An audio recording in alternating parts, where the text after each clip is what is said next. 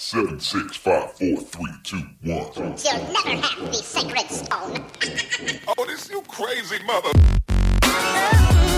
Hier ist der OMT Podcast mit brandneuem Stoff für eure Online-Marketing-Dröhnung zwischendurch. Heute mit dem OMT-Gründer Mario Jung.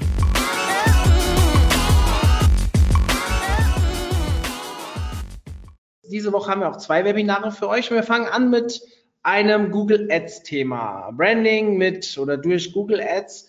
Ähm, ihr werdet euch ein bisschen verwundert gerade wahrscheinlich in den Bildschirm reinschauen. Ihr seht dort nicht Gary und mich, sondern ihr seht Monika und mich. Äh, Gary ist leider krank ausgefallen heute und die Meldung kam heute Morgen und wir haben das Glück, dass das Team rund um Lieb natürlich ein paar mehr Experten hat zu diesem Thema und Monika sich bereit erklärt hat, hier einzuspringen und den Vortrag zu übernehmen, sodass wir ihn nicht absagen müssen. Eine Sekunde.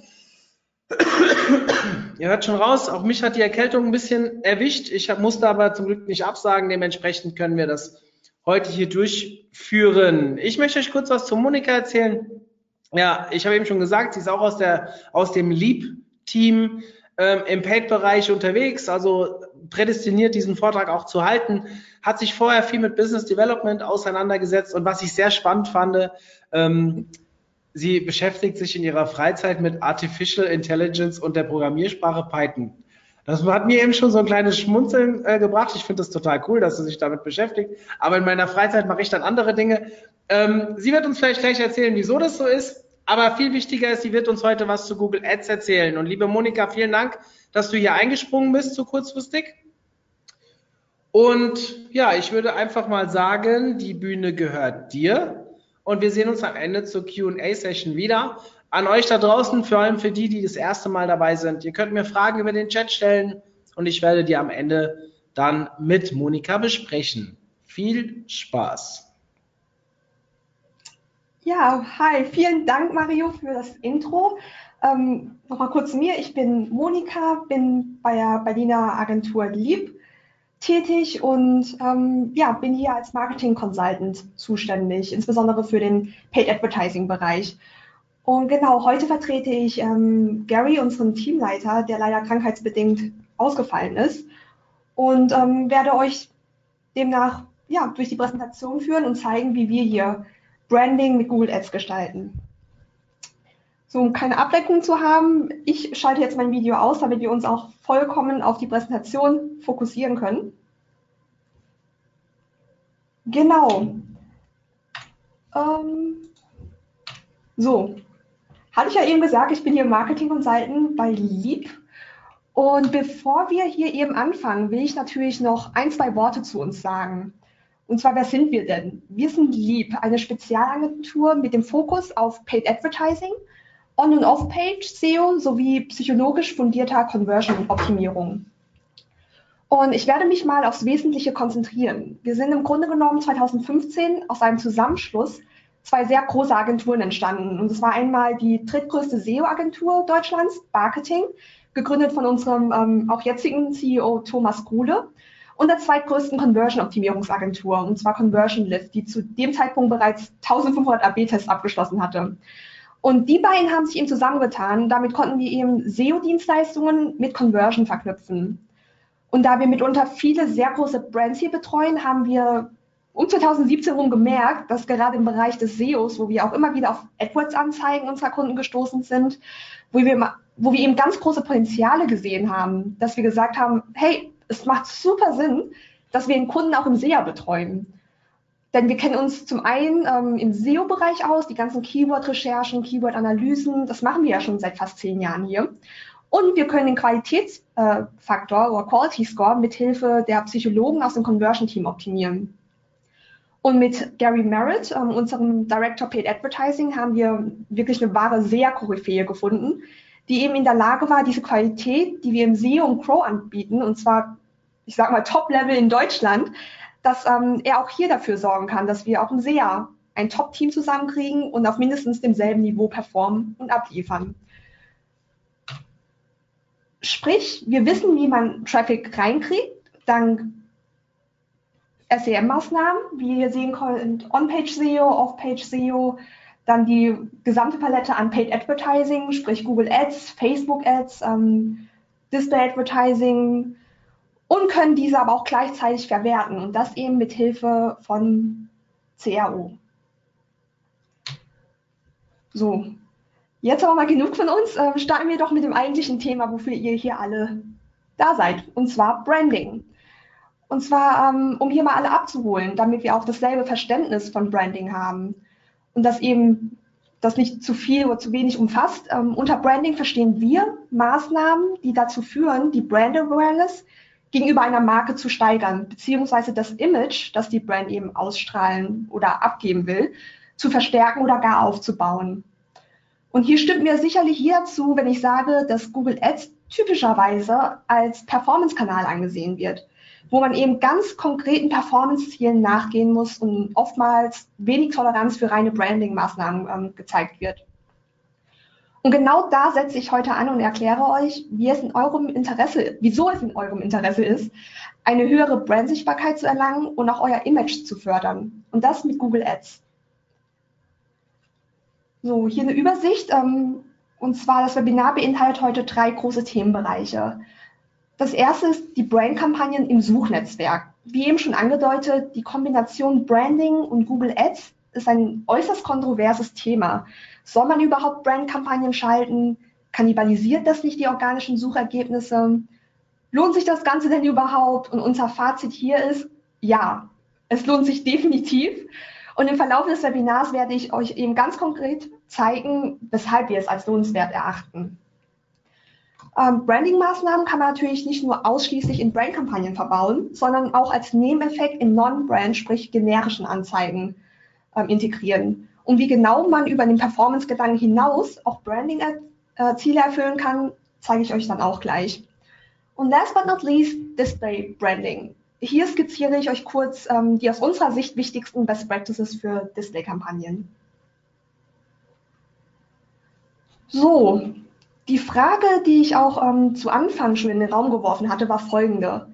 Warum sollte man überhaupt Brand-Kampagnen schalten? Die bekomme ich zum Beispiel auch immer wieder von Kunden zu hören. Und zwar geht es hier um Seriosität und Sichtbarkeit. Und zwar haben verschiedene Studien gezeigt, dass eine Positionierung auf Platz 1 vertrauensbildend wirkt. User denken sich instinktiv, dass Position 1 gut ist, ähm, da sie einfach so ein generelles Grundvertrauen gegenüber Google als Suchmaschine haben. Und jetzt denken sich einige sicherlich, na, aber ohne die Brand Ad, wie hier in meinem Beispiel von Zalando, wäre Zalando doch organisch immer noch auf Platz 1. Und das stimmt ja auch. Aber mit der Brand-Kampagne belegt Zalando nun den ersten Platz, mit dem organischen Ergebnis den zweiten und nimmt so eine viel größere Fläche ein, was wiederum die wahrgenommene Präsenz erhöht. Man wird einfach unterbewusst als ähm, ja, größerer Player im Markt wahrgenommen. Und so blockiert man eben above the fold Konkurrenten oder eventuell auch irgendwelche negativen Blogposts über einen selbst. Wenn der User im above the fold nur eure Marke sieht, kann keine negative Ablenkung entstehen, da man ja alle aus dem Sichtbarkeitsfeld verdrängt hat. So, der nächste Punkt ist der Quality Score des gesamten Accounts.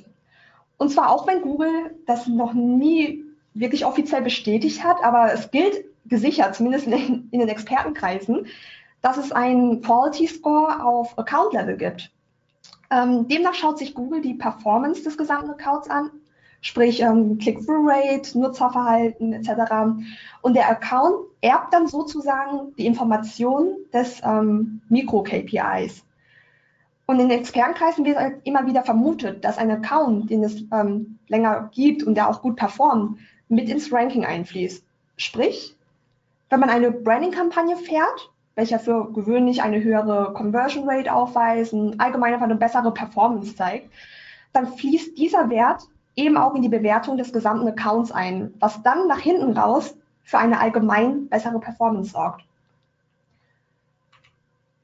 So, weshalb eine Brand-Kampagne auch für uns so unabdingbar ist, ist die Gefahr von Brand-Hijacking. Und zwar so stellen wir sicher, dass keine andere Brand sich in unsere Suchergebnisse quetscht. Jetzt habe ich mal als Beispiel Amorelie eingegeben. Ähm, und jetzt sehen wir, auf Position 1 ist nicht mal Amorelie selbst, sondern die Konkurrenz, Ice.de. Und jetzt wenigstens hat Amorelie schon auf ähm, die eigene Brand geboten. Wäre das nicht der Fall, könnte es eben gut sein, dass sich ähm, ein weiterer Konkurrent zum Beispiel dazwischen geschoben hätte. Und somit wäre Amorelie erst an dritter Stelle gestanden, nämlich durch ähm, die organische, äh, durch, ja, durch das organische Ergebnis. Und besonders auf Mobile ist das äußerst kritisch, da man aufgrund der begrenzten Fläche oftmals nur noch Position einsehen kann. Also das seht ihr unten rechts in dem Screenshot. Da habe ich auch Amorelie eingegeben und man sieht nur die Anzeige von ISDE. Kein Wort über Amorelie. Ähm, ja, jetzt stellt sich natürlich die Frage, ob das denn rechtens ist. Und offiziell erlaubt Google es, auf andere Brands zu bieten. Was man aber nur nicht darf, ist den Brandnamen in der Anzeige zu verwenden. Also viele Hijacker nutzen hier aber Workarounds und nutzen dann zum Beispiel Worte wie Amore oder ähnliches. Also was die eigentliche Brand eben nur suggeriert. Und auch so kann man Traffic eines Konkurrenten abgreifen, denn man, denn man befindet sich eben mit dieser Methode lediglich in einer Grauzone. Was man zudem noch mit Brandkampagnen machen kann, ist, also, ist äh, und zwar verschiedene Headlines ähm, für die Suchmaschinenoptimierung zu testen. Und zwar, das ist hier natürlich kein klassisches Branding-Ziel.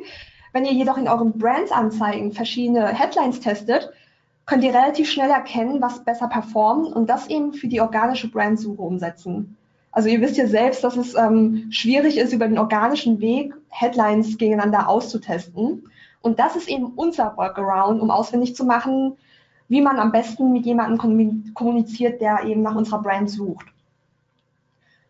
Ähm, jetzt werde ich noch auf die Umsatzmaximierung zu sprechen kommen. Und sicherlich eine Thematik, die hier auch alle brennend interessiert. Ähm, denn Umsatz an sich ist natürlich im klassischen Sinne ein Performance-Ziel. Und genau nach diesem Performance-Gedanken stellt sich die Frage, lohnt es sich überhaupt, eine Brand-Kampagne zu schalten, beziehungsweise weiterhin laufen zu lassen? Es kannibalisiert doch das organische Suchergebnis. Und an der Stelle sollte man eben eine ganz einfache Rechnung für sich aufstellen. Und zwar, wie viel gebe ich im Monat für Brandkampagnen aus und wie viel würde mindestens verloren gehen, wenn ich diese abschalte? Ganz simpel. Und ich gehe diese Rechnung mal ähm, anhand eines Beispiels mit euch durch. Ein Kunde von uns beispielsweise gibt 200.000 Euro im Jahr für Brandkampagnen aus und macht damit aber 40 Millionen Euro Umsatz. Die Überlegung ist also, wenn man 200.000 Euro einspart, gewinnt man maximal eben diese 200.000 Euro dadurch. Der Downside wäre aber, dass man im schlimmsten Falle diese 40 Millionen Euro verliert, was natürlich nie der Fall sein wird, weil einiges an Traffic dann sicherlich auch umswitcht und auf das organische ähm, Ergebnis fällt. Nehmen wir also an, dass man nur 10% von den 40 Millionen Euro Umsatz verliert. So verliert man dennoch 4 Millionen Euro bei einer Einsparung von lediglich 200.000 Euro. Lohnt sich das also wirklich, das Ganze einzustellen? Und genau diese Rest, äh, Rechnung muss jeder für sich rational durchmachen. Und das ist auch immer da, das ist so der springende Punkt, wo wir unsere Kunden nochmal überzeugen, Brandkampagnen oder Branding-Kampagnen eben nicht abzuschalten. So, nun zum nächsten großen Punkt, und zwar den Non-Brand-Anzeigen. Ähm, wie kann ich in generischen Anzeigen einen Branding-Effekt einbauen? Schließlich werden nicht immer alle Ads geklickt, aber wir wollen eben dennoch diese Impression mitnehmen und dadurch unsere Brand stärken. Und für uns sieht eine ideale Ad wie folgt aus. Das Hauptkeyword muss in einer Headline untergebracht sein ist natürlich wichtig für den Quality Score, steigert die Anzeigenrelevanz, ähm, steigert den Message Match für den User, sobald er eben auf die Zielseite gelangt. Genau, also ich glaube, dem ist sich auch hier bewusst, dass das Hauptkeyword einfach ähm, eine enorm wichtige Rolle spielt. In der zweiten Headline integrieren wir die Brand Message oder auch das Image der Brand, wie zum Beispiel, sagen wir mal bei Nike, der Slogan Just Do It oder dass ein deutscher Mittelständler, der auf deutsche Qualität im Wert legt und ähm, in der zweiten Headline Made in Germany oder ähnliches integriert. Und in der dritten Headline letzten Endes ähm, dann noch den Brandnamen einfach als solcher drinstehen. Und wenn man eben zudem eine ähm, CTA, also ein Call to Action in den Headlines verbauen will, sollte man diesen mit einem der drei eben genannten Punkte eben verbinden. Zum Beispiel, dass man dann sagt, das Hauptkeyword ist Arbeitsschuhe. Dann schreibe ich rein, beispielsweise günstige Arbeitsschuhe kaufen. Das ist ja auch eine Handlungsaufforderung. Was man niemals machen sollte, zumindest nach unserer Best Practice, ist ähm, auf eine, ähm, dass man eine harte CTA eben integriert und dafür auf eines der drei Headlines aber verzichtet. Dann sollte man eben lieber den Call to Action in die Description schreiben, wenn kein Platz mehr vorhanden ist. Aber jetzt nicht einfach zum Beispiel das Hauptkeyword gar nicht nennen und dafür jetzt sofort sichern oder jetzt sofort anmelden, kaufen etc. Ähm, verbauen, weil man wirklich hart zählen will. Dann bei der Description sollte man nie needy oder desperate wirken. Das hilft vielleicht, um kurzfristig Verkäufe zu generieren. Also was ich sagen will, ist zum Beispiel ähm, Anzeigen, wo drin steht, ja, wir sind hier die Nummer eins und die allerbesten und haben die tollsten Produkte etc. Also wirklich sehr übertrieben, Selbstbe diese Selbstbeweihung. Ähm, ja, das sollte man eben nicht machen. Das wirkt einfach sehr verzweifelt, sage ich mal. Und wie gesagt, es hilft eventuell dabei, die Verkäufe kurzfristig ähm, zu steigern, aber der Brand wird es längerfristig schaden. Denn wenn man, sage ich mal, zu hart verkauft und sich, äh, ja, und sich einfach zu sehr in den Vordergrund stellt, dann schreckt das den Kunden einfach ab. Daher lieber eine gemäßigte, nüchterne Description ähm, ja, schreiben.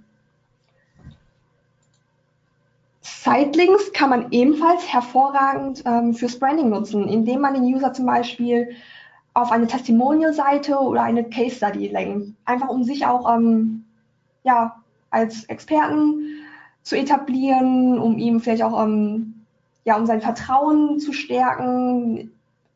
Im Sinne von Testimonial ist ja auch Social Proof, Authority. Ähm, das spricht die Massen ja dann auch an, wenn sie sehen, hier gab es schon viele andere Kunden oder auch bekannte Kunden. Das heißt, es muss ja eine gute Brand sein. Das hat alles eben positive Effekte auf euer Image.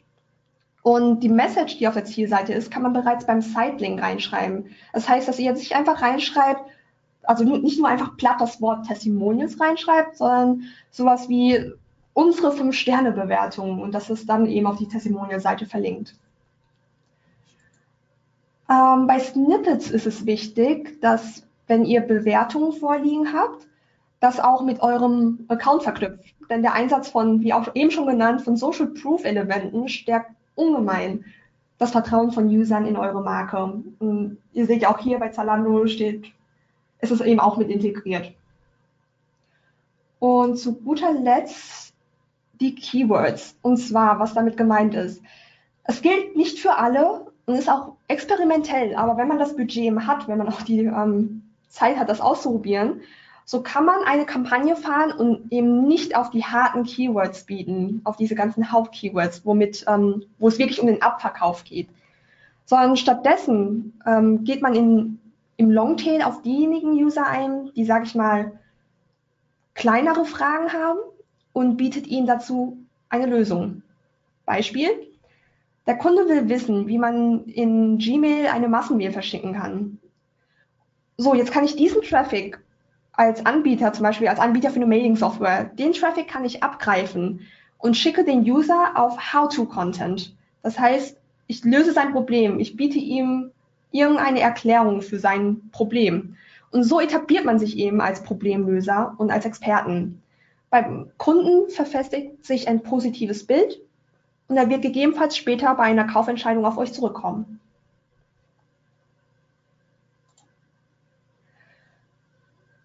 So, und nun tatsächlich schon zum letzten Punkt, den die meisten wohl auch unter Branding kennen oder gar angewendet haben. Ähm, Branding über das Display-Netzwerk. Und zwar, wir empfehlen auf jeden Fall die Kampagnenschaltung in diesem Bereich. Warum? Einfach weil wir bei allen Kunden, die Display-Werbung schalten und sehr gezielt eben auf ähm, ihre demografischen oder Interessenszielgruppen eingehen, dann auch im Search, also im Search-Bereich besser performen. Und im Schnitt sehen wir über die Zeit hinweg definitiv einen leichten Uplift. Und das erklären wir uns eben über ähm, die langfristigen Effekte von Branding. So, nur um mal ähm, alle kurz abzuholen. Bei Display, Display Branding geht es um Bannerwerbung, die auf verschiedenen Partnerwebseiten von Google ausgespielt werden. Ähm, in AdWords kann man auf Ad-Group-Ebene einstellen, welche Umfelder man zum Beispiel ausschließen will. Also mittlerweile kann man, wie ihr ähm, rechts im Screenshot sehen könnt, ähm, leider nicht mehr die Ausspielung von Ads in mobilen Apps ausschließen. Aber auch mit den restlichen Kategorien wird gewährleistet, dass man eben seine Brand in einem sicheren und auch passenden Umfeld platziert. Was ähm, ihr, wie ihr links sehen könnt, was sowieso von vornherein ausgeschlossen wird, sind Webseiten, die nur für Erwachsene geeignet sind und sonst oder ja auch sonst alle Webseiten, die Google einfach noch nicht einstufen konnte. Hier auch nochmal die Erklärung ähm, hierzu. Genau, und einfach aus dem Grund, der, das meiste an Ads, was ihr ausspielen werdet, ist sehr wahrscheinlich ähm, ja an die breite Masse gerichtet und Seiten, die jetzt eben eingestuft worden sind für nur Erwachsene oder eben noch kein Label haben, ähm, kann ja sein, dass das irgendwie auch pornografische Inhalte äh, ja, hat und da wollt ihr natürlich nicht eure Brand mit in Verbindung bringen.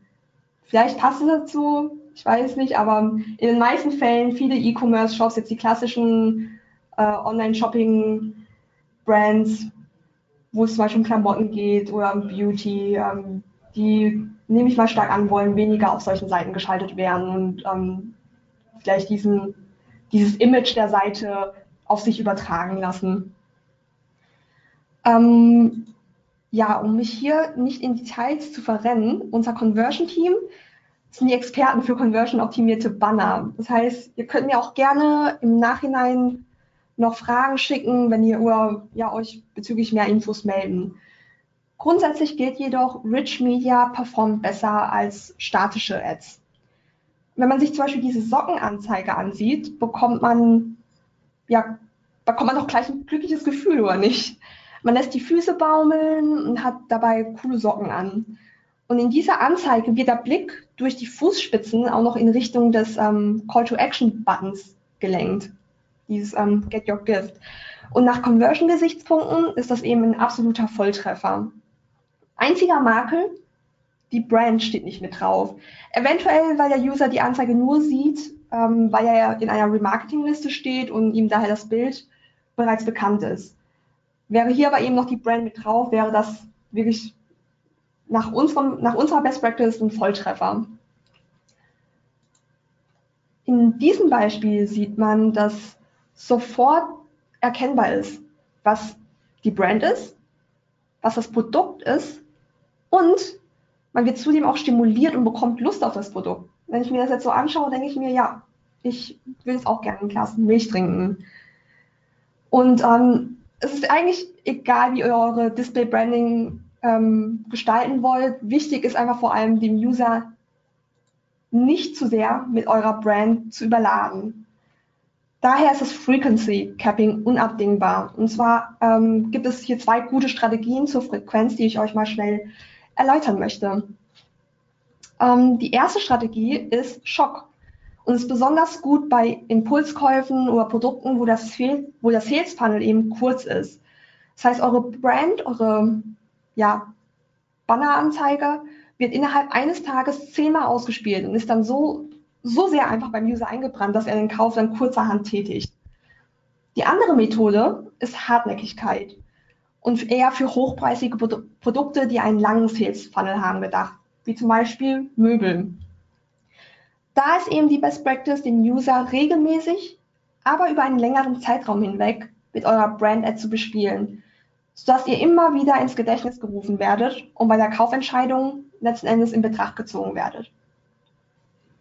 Was ihr aber niemals tun solltet, ist beides zu kombinieren. Denn so bekommt der User lediglich das Gefühl, dass er verfolgt wird und ja, da bleibt eure Brand einfach nur noch negativ in Erinnerung.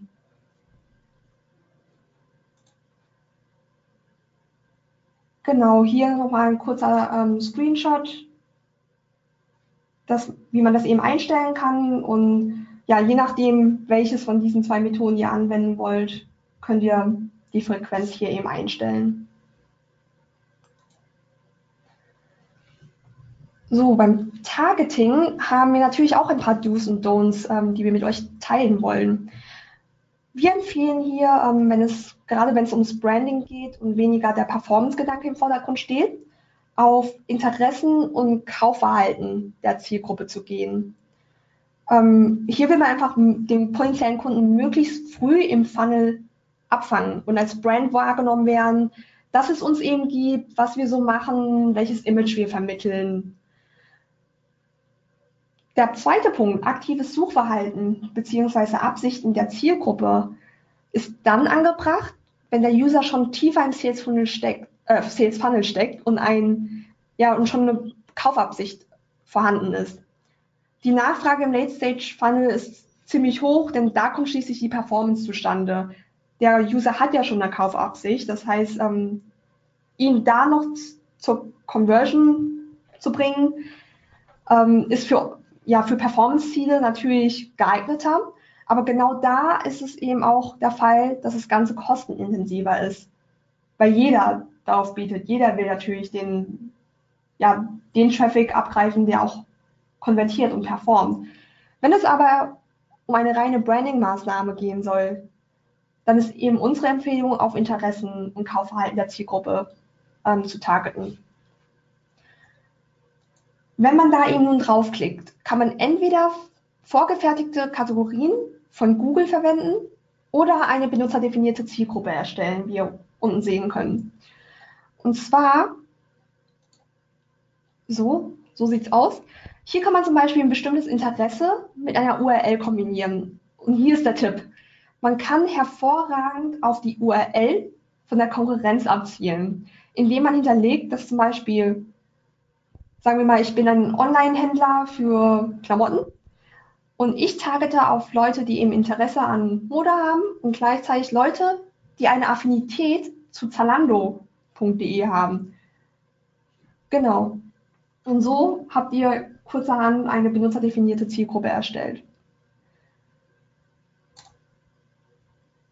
So, und nun tatsächlich auch schon zum letzten Punkt meiner Präsentation, und zwar ähm, die Optimierung. Optimiert immer auf sichtbare Impressionen. Denn so wird eine Impression erst, ähm, ja, eine Impression erst gewertet, wenn ein Nutzer eine Sekunde lang mindestens 50 Prozent eurer Anzeige sieht. Das heißt, ähm, die Gefahr ist, dann eure Anzeige irgendwo ganz unten auf einer Seite erscheint, die eh kein Mensch sieht und trotzdem müsst ihr dafür zahlen. Ähm, wollt ihr natürlich nicht. Deswegen bietet ähm, auf sichtbare Impressionen. Ähm, Metriken, die man hierbei in meinem Blick haben sollte, sind die sichtbare CTR, auch wenn sie jetzt bei einer reinen Branding-Maßnahme ähm, weniger wichtig ist, aber ähm, sollte man einfach trotzdem mit im Blick haben, um später vielleicht auch Anzeigen oder Anzeigengruppen gegeneinander zu testen. Das ist ja auch ein Indikator dafür, wie gut das dann hinten raus ähm, performt. Dann die Anzahl der sichtbaren Impressionen ist natürlich unheimlich wichtig, um zu sehen, ähm, welch, ja, wie die, also welche Reichweite tatsächlich erreicht worden ist. Und der Anteil an möglichen Impressionen hilft äh, euch dabei zu verstehen, wie viel Luft nach oben ist. Heißt, wenn du zum Beispiel sowieso bei 90 Prozent bist, dann brauchst du jetzt nicht noch dein Gebot ähm, ja, zu verdoppeln. Denn du ja, denn du hast ja bereits einen riesen Anteil an den möglichen Impressionen eingenommen. Ähm, der durchschnittlich sichtbare CPM gibt den tatsächlichen Preis wieder, den du für ähm, eine, ja, für 1000 Impressionen jeweils zahlst. Und diese Metrik ist vor allem wichtig, um Anzeigengruppen gegeneinander zu testen. Das heißt, wir haben zum Beispiel ähm, zwei Anzeigengruppen, die einen ähnlichen CPM haben. Aber die CTR ist bei einer Ad Group um einiges höher. So ist eben die, so ist es eine Überlegung wert, diese bessere Performance ähm, oder ja, die performantere Ad Group, sage ich mal, zu pushen und sich dann eben nur auf diese zu konzentrieren. Weil, ja, auch wenn beides gleichermaßen viel an Branding reinbringen, kann man ja dann auch das wählen, wo der CTR höher ist. Weil letzten Endes da die Performance auch ähm, entsteht. Genau.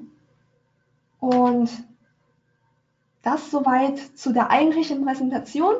Hier eine kurze Übersicht ähm, über unsere Kunden, für die wir arbeiten, die wir beraten im ja, SEO, Paid Advertising und Crow-Themen. Und genau, schaut gerne mal auf unserer Growth-Up-Seite vorbei. Das ist ein Magazin von uns hier bei Lieb. Und da bekommt ihr regelmäßig Praxiswissen von verschiedenen ähm, internen Experten, aber auch Gastautoren.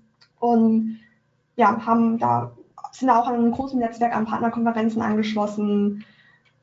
Und wenn ihr eben diese Slides haben wollt, dann habt ihr ab jetzt 24 Stunden Zeit, diese runterzuladen. Und zwar auf growthup.de, nachdem ihr euch fürs, für den Newsletter eingetragen habt. Genau. Und bei Fragen gerne oder auch Anregungen gerne mich auf Zing adden, anschreiben. LinkedIn bin ich auch. Oder mir kurz eine E-Mail shooten. Das war's. Ja, liebe Monika, machst du deine Kamera wieder an? Ja. Ähm, so, erstmal vielen, vielen Dank für deinen Vortrag. Ich habe ähm, äh, an euch da draußen, ja, ihr wisst ja, normalerweise gibt es bei uns auch die Unterlagen, äh, in dem Fall jetzt nicht. Ihr könnt bei Growth Hub euch die runterladen in den nächsten 24 Stunden, wie ihr es ja von den Jungs von Lieb gewöhnt seid, die machen das ja immer so. Ähm, äh, Nichtsdestotrotz, die Aufzeichnung gibt es natürlich bei uns im Club. Jetzt haben mich wieder ein paar, scheinen ein paar neue Gesichter dabei gewesen zu sein. Ja, wir haben aufgezeichnet und ja, wir stellen die Aufzeichnung online bis spätestens morgen früh um 11 Uhr findet ihr das bei uns auf der Webseite. Für die, die jetzt schon immer dabei oder regelmäßig dabei sind, ist das nichts Neues. Ähm, kurz von meiner Seite, bevor ich zu den Fragen übergehe, erstmal ja, nutzt die Chance jetzt, um Fragen zu stellen zu dem Thema. ähm, ich möchte euch kurz darauf hinweisen, welches Webinar wir diese Woche noch haben, und zwar am Freitag, den 22.02. haben wir den Christian Tembrink mal wieder bei uns. Der ist, glaube ich, schon zum dritten Mal jetzt da. Ähm, viele von euch werden ihn wahrscheinlich kennen vom SEO Day als Speaker oder einfach auch hier beim OMT war er ja auch beim letzten ähm, aktiv. Und wir haben das Thema Buyer Personas. Ähm, ein großes Thema, was für viele erstmal so ein bisschen basic klingt, aber ganz ehrlich, äh, ich, ich sehe selten Leute, die das richtig machen und richtig anfassen.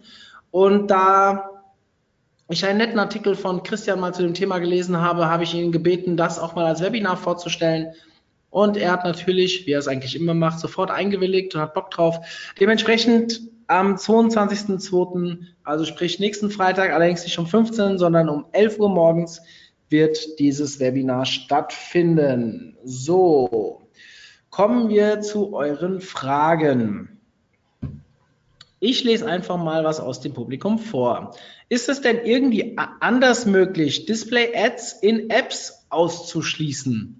Gegebenenfalls möchte man ja als Unternehmer nicht in Apps mit Display-Ads auftauchen. Man kann hier ja nicht steuern, in welche Apps die Ads ausgespielt werden, oder?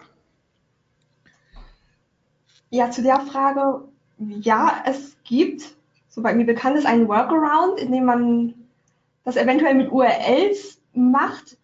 Ähm, da würde ich dich aber einfach bitten, mir die Frage vielleicht rüber zu schicken und da gehe ich ja. nochmal genau drauf ein. Weil das Wir jetzt, gucken ähm, mal raus. Ich, ähm, ähm, liebe Userin, ich will deinen Namen nicht nennen aus DSGVO-Gründen. Ähm, Entschuldigung. Ähm, schreib doch diese Mail kurz an mario.omt, diese Frage an mario.omt.de und wir beschäftigen uns mal damit, beziehungsweise ich gebe es an Monika weiter. Ähm, das ist, glaube ich, tatsächlich jetzt ein Ticken zu speziell. Ähm, nächste Frage. Wie sieht es mit Marken aus, die einen sehr generischen Namen haben? Macht es hier auch Sinn, Branding zu betreiben? Also sprich, ähm, boah, was äh, müssen wir sich aus den Fingern saugen? Die Userin hat jetzt mal nach meiner Nachfrage Douglas genommen. Ähm, Douglas ist jetzt bekannt als Beauty- und Parfümeriemarke, aber es gibt auch eine Schuhmarke und eine Detekteikette, die Douglas heißt. Wie, äh, was würdest du denen raten? Macht es Sinn, Branding zu betreiben?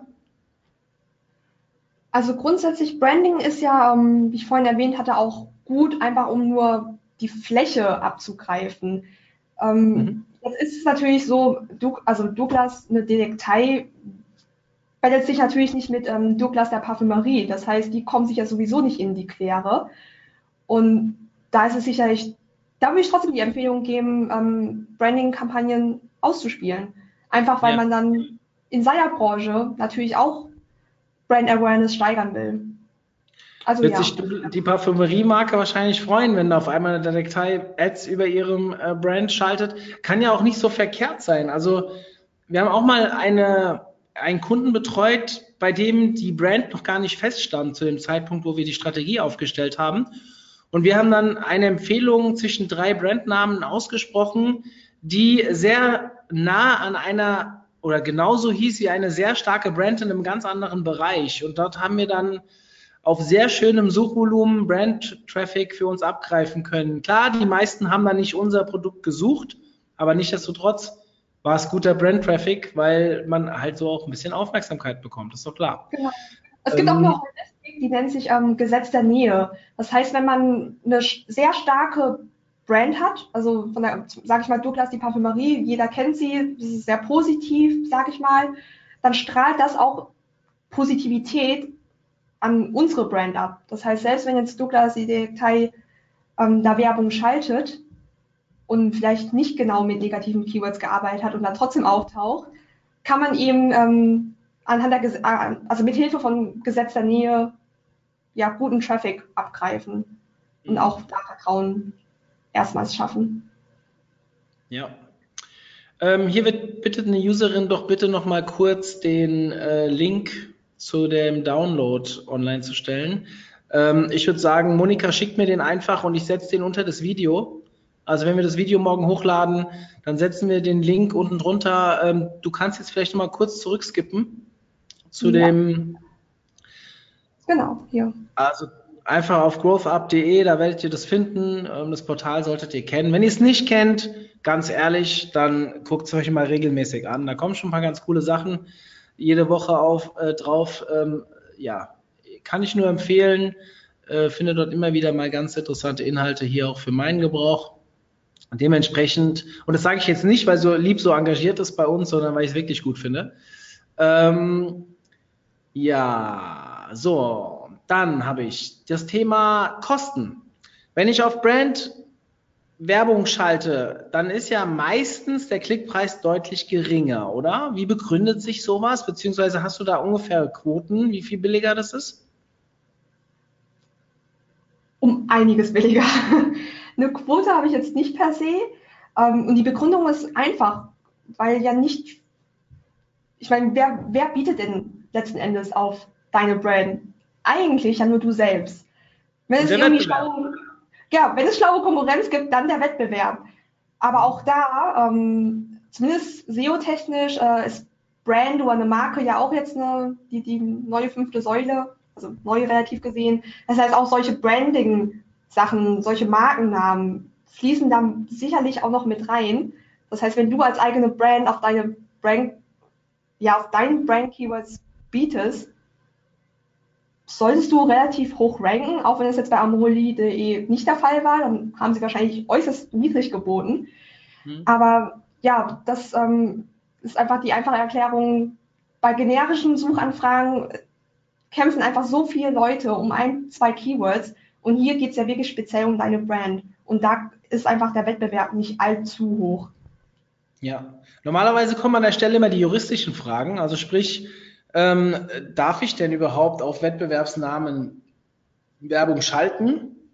Jetzt sind wir beides keine Juristen, dementsprechend dürfen wir uns da gar nicht mit irgendwelchen Aussagen wirklich ähm, ja, aus dem Fenster lehnen. Aber Leute, guckt doch einfach mal, wer so alles Werbung macht auf anderen Namen. Da gibt es sicherlich rechtlich die Möglichkeit. Mehr darf ich dazu nicht sagen. Ich weiß auch mehr dazu, aber ähm, ja, guckt doch mal.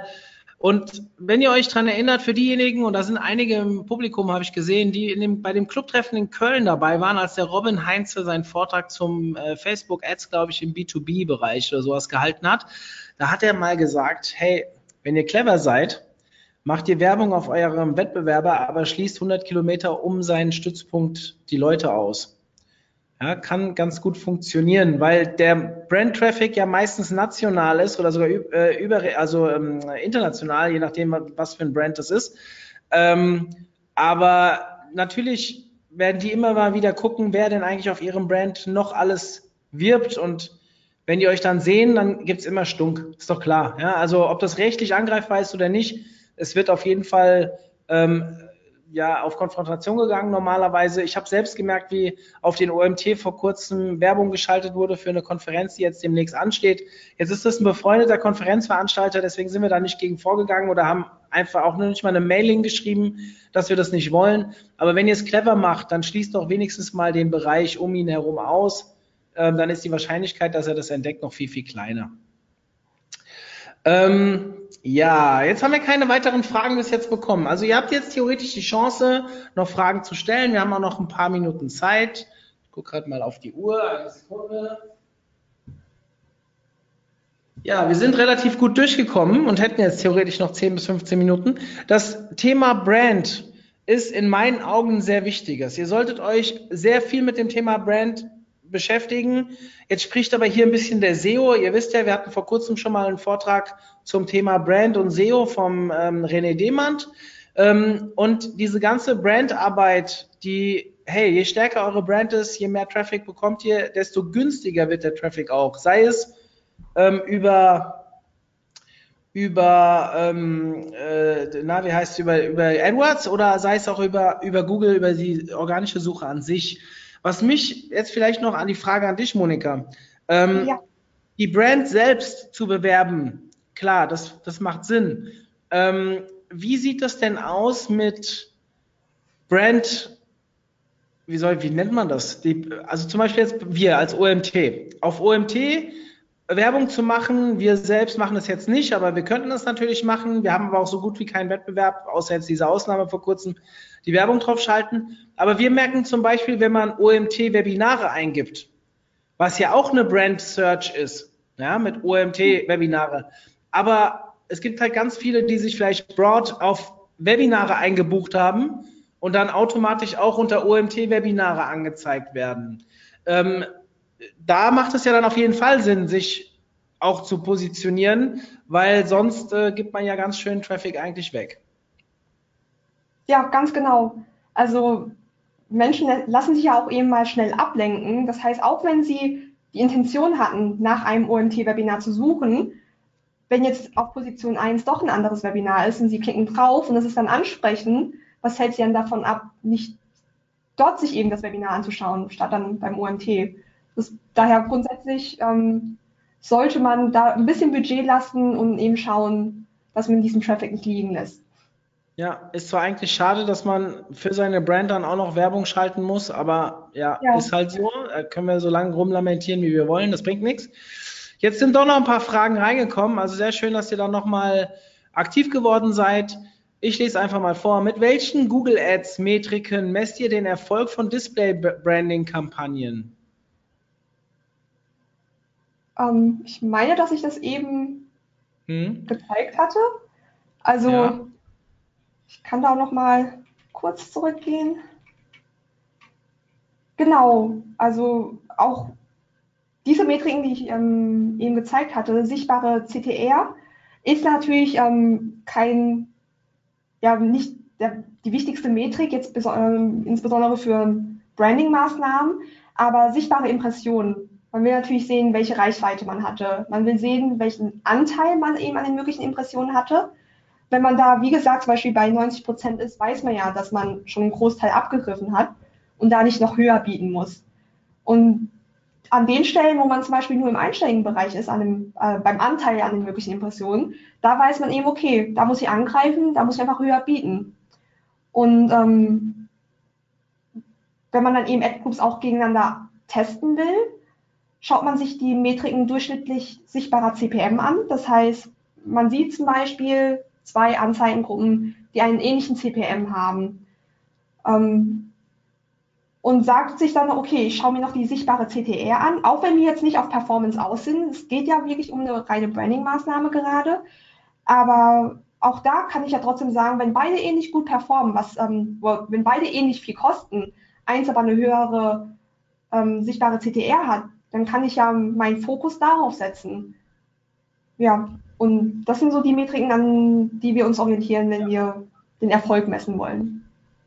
Okay. Ähm, wie genau kann man die Zielgruppe planen? Oft ist das Interesse bei Google vorgegeben. Wie komme ich an Themen, die noch nicht in der Auswahl stehen?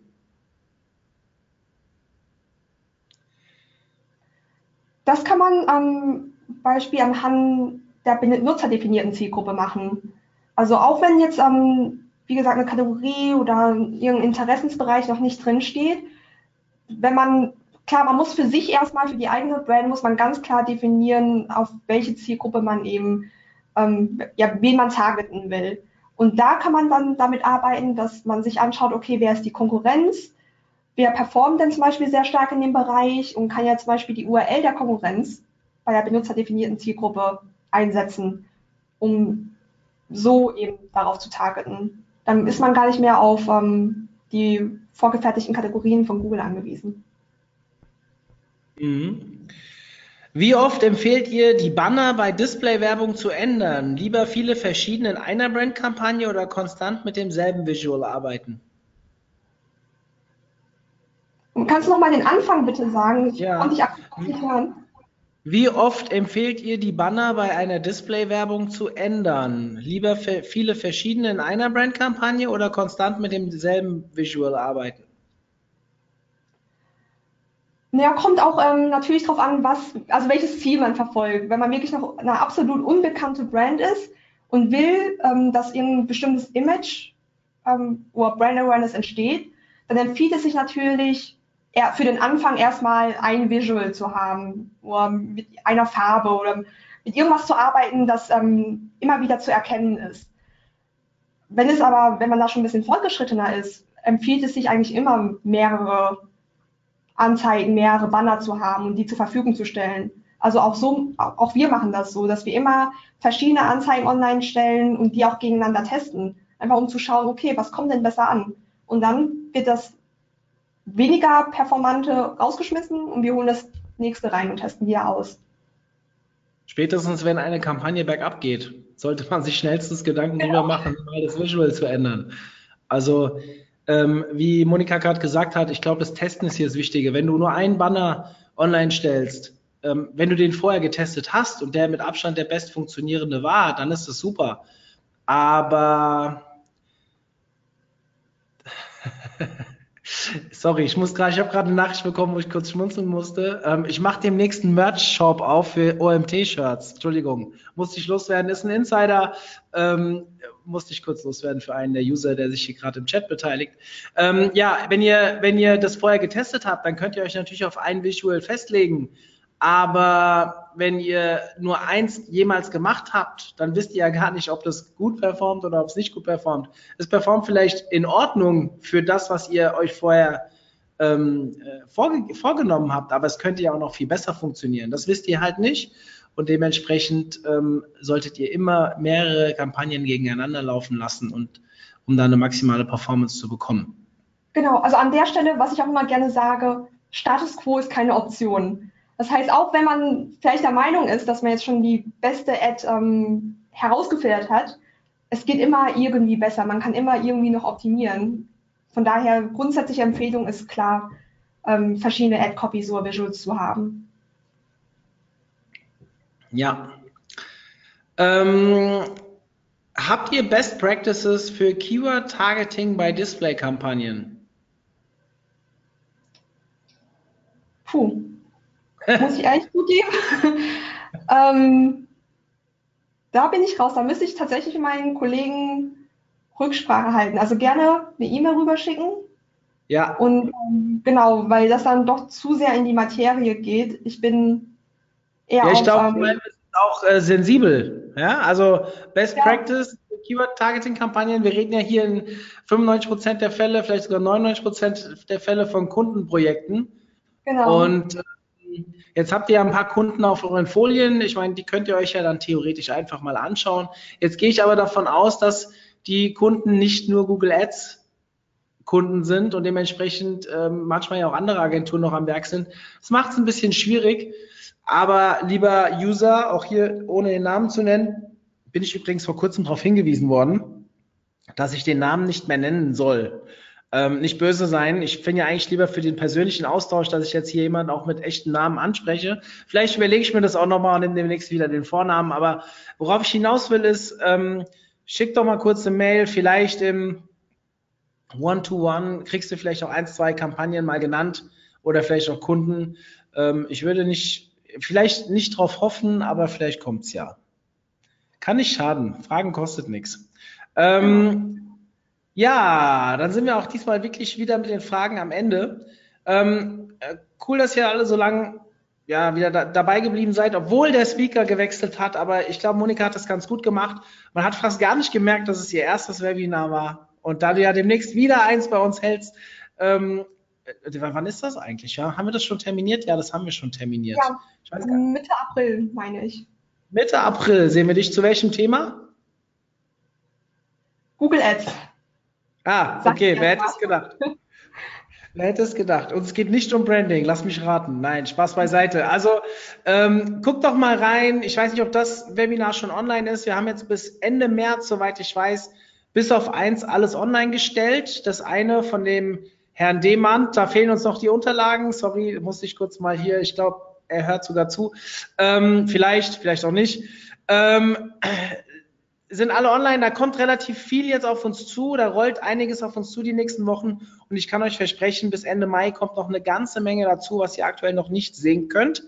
Ähm, bleibt also ähm, immer dabei. Im Newsletter seid ihr wahrscheinlich sowieso alle eingetragen und dann bekommt ihr regelmäßig von uns immer Input, wann wir wieder die nächsten Webinare haben.